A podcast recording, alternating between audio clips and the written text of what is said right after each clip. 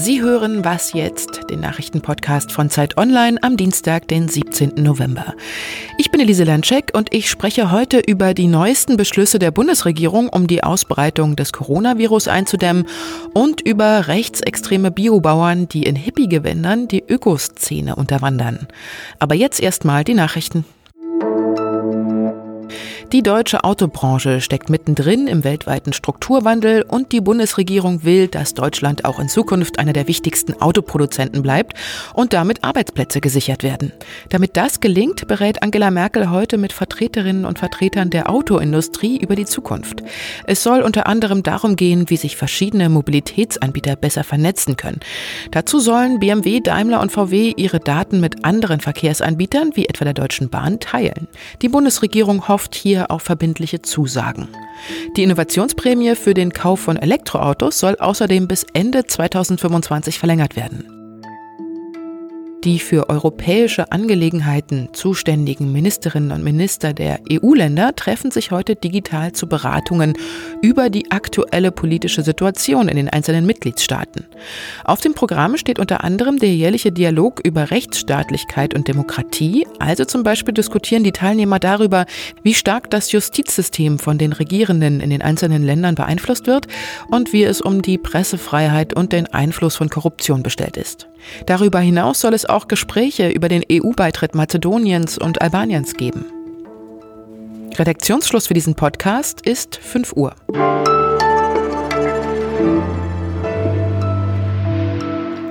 Die Corona-Zahlen sind immer noch zu hoch. Das war die schlechte Nachricht des Robert-Koch-Instituts. Aber immerhin stagnieren sie und sie steigen auch nicht mehr weiter so rasant. Das war die gute Nachricht gestern Abend. Damit es so bleibt oder die Lage sich gar bis Weihnachten doch noch verbessert, hat Bundeskanzlerin Merkel gestern nach dem Treffen mit den Ministerpräsidenten der Bundesländer an die Bürgerinnen und Bürger appelliert, die privaten Kontakte noch mal deutlich zu reduzieren. Private Zusammenkünfte mit Freunden, Verwandten und Bekannten sollen auf einen festen, also immer den gleichen, weiteren Hausstand beschränkt werden.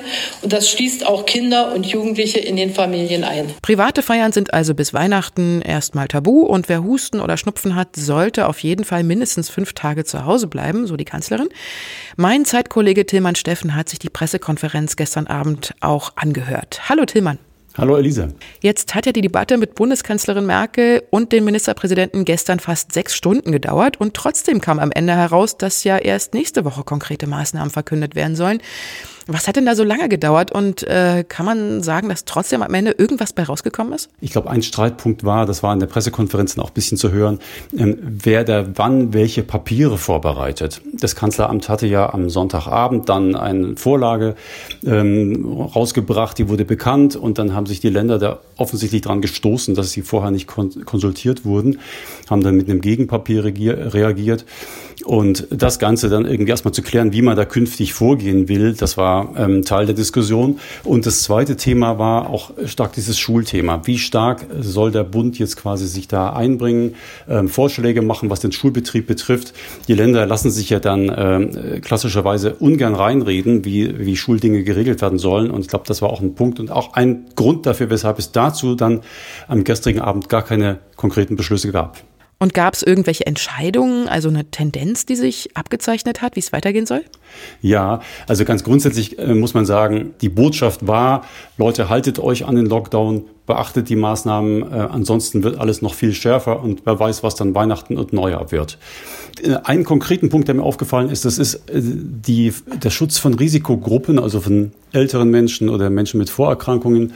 Das ist fast so was wie so ein kleiner Strategiewechsel. Erstmals bekommen die jetzt eine eigene Schutzmaßnahme, nämlich zum Günstigpreis äh, FFP2-Masken zur Verfügung gestellt. Das gab es bisher so nicht. Bisher waren alle Schutzmaßnahmen für alle Menschen gleich, zumindest außerhalb der Krankenhäuser und der Senioreneinrichtungen, Pflegeheime. Ähm, jetzt will man da ältere und Risikomenschen besonders schützen, um vielleicht auch künftig dann mal ähm, die Schutzmaßnahmen eher, etwas eher lockern zu können für alle anderen. Jetzt ist ja das Thema Schule auch immer so ein Reizthema. Da gab es ja gestern auch noch keine Einigung. Wann soll das Thema denn geklärt werden und wie ist da die Haltung der Bundesländer? Nein, gab es nicht. Da haben die, die Länder auch massiv geblockt. Sie wollten einfach keinerlei Beschlüsse dazu. Ich glaube, das sind ganz pragmatische Erwägungen. Wenn man Schulen und Kitas schließt, wissen wir ja alle, was passiert. Da müssen Eltern zu Hause bleiben, dann ist, wird Homeschooling wieder losgehen, das belastet die Familien. Insofern versuchen die Länder das aus pragmatischen Gründen einfach offen zu halten. Und hinzu kommt, glaube ich, auch, dass es auch Leute gibt, die einfach sagen, ja, die Schulen sind nicht der große äh, Corona-Hotspot. Man, wir müssen die, die, die Kuh da quasi mal im, im Dorf lassen. Und aus dem Grunde will man auch da gucken, was ändert sich und dann genau schauen, was muss man wirklich im Bereich der Schulen und Kitas tun und was, was, auch, was kann man auch lassen. Danke, Tillmann. Gerne.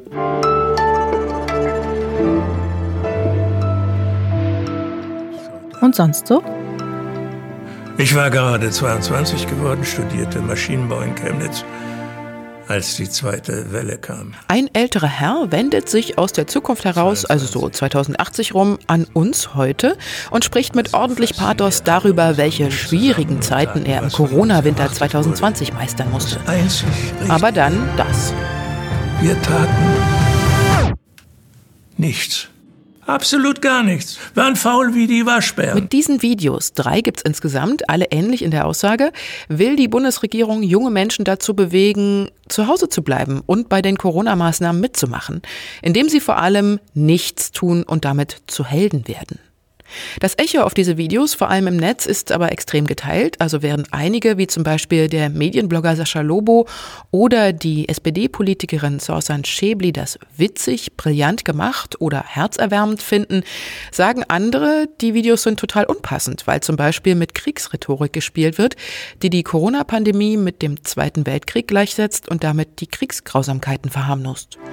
Unsere Couch war die Front und unsere Geduld war unsere Waffe. Und andere schreiben auf Twitter, dass sie es schlimm finden, dass solche Themen wie Einsamkeit oder Existenzängste, die ja auch junge Menschen betreffen, in den Spots überhaupt keine Rolle spielen. Oder dass die Helden doch eigentlich die Pflegekräfte im Gesundheitswesen sind. Aufmerksamkeit bekommen die Spots durch so eine Debatte auf jeden Fall, aber der Nachgeschmack, der bleibt ziemlich schal. Glückliche Kühe, Biogemüse und Bauernhöfe, die aussehen wie auf Bullabü, das bringt man jetzt erstmal nicht mit Neonazis oder Reichsbürgern zusammen.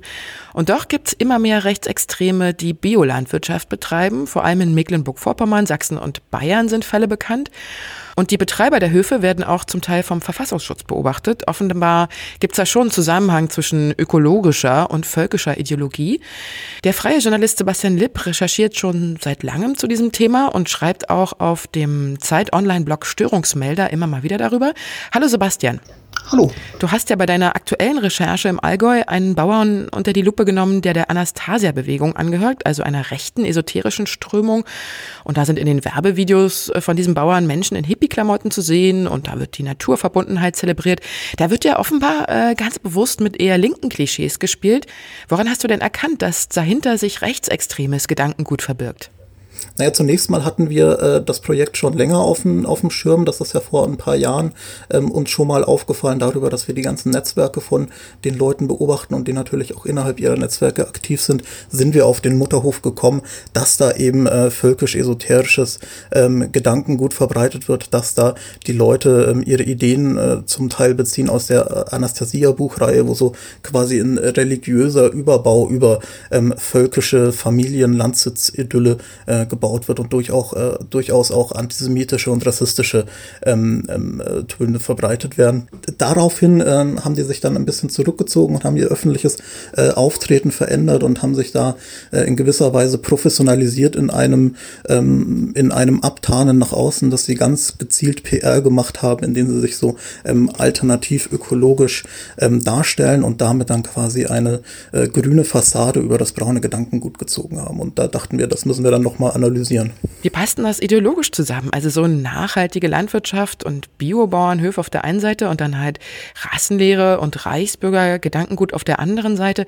Gibt es denn da irgendwie eine ideologische Verknüpfung? Sowas wie äh, Umweltschutz und Naturschutz war ja als Heimatschutz schon immer äh, in der extremen Rechten, auch im Nationalsozialismus, ähm, eine tragende Säule, eine wichtige ideologische Basis auch für die ähm, äh, Raumordnungspolitik der Nationalsozialisten war das ja schon äh, gängig. Und in dem äh, Zusammenhang gibt es da natürlich Anknüpfungspunkte Anknüpfungspunkte, wenngleich natürlich der Anspruch für Natur- und Umweltschutz und so weiter bei den Rechten ein ganz anderer ist, nämlich zum einen der Heimatschutz und zum anderen ähm, der Wunsch äh, zurückzufallen in ähm, ja so völkische Sippschaften, in so ähm, Familienverbände auf den Höfen, von wo aus dann äh, quasi der, ähm, der rechte Nachwuchs und die rechten Netzwerke und Strukturen quasi an der Basis in der Gesellschaft wirksam werden und sich ausbreiten können sollen. Nun ist ja dieser Hof, den du untersucht hast, äh, kein Einzelfall. Ne? Also wie sehr ist denn dieses Phänomen in Deutschland jetzt verbreitet, also dass rechtsextreme Biobauernhöfe betreiben? Das gibt es schon lange, das ist quasi seit jeher in Deutschland bekannt. Nur in den letzten Jahren äh, gibt es da zunehmend Brückenschläge hin zu anderen Strukturen. Zum Beispiel haben wir jetzt hier bei der Anastasia-Bewegung eine Sache, die aus äh, Russland gekommen ist und sehr stark an esoterischen Zusammenhängen mitgehangen ist. Und jetzt sehen wir da so eine Verbreitung Förderung der, des, des Phänomens und ja, eine durchaus äh, unterschätzte und viel zu wenig beachtete Gefahr in den letzten Jahren. Danke, Sebastian. Gerne. Und das war's mal wieder mit Was jetzt für heute Morgen. Hören Sie rein in unser Update am Nachmittag und natürlich auch gerne wieder morgen früh. Und Sie wissen ja, wenn Sie Fragen haben oder zu unserer Sendung etwas sagen möchten, dann schreiben Sie uns unter wasjetzt.zeit.de. Meine Lieblingspassage bei den Quatsch, das heißt doch ähm, die Kirche, verdammt. Wollen wir das, hast, brauchst du noch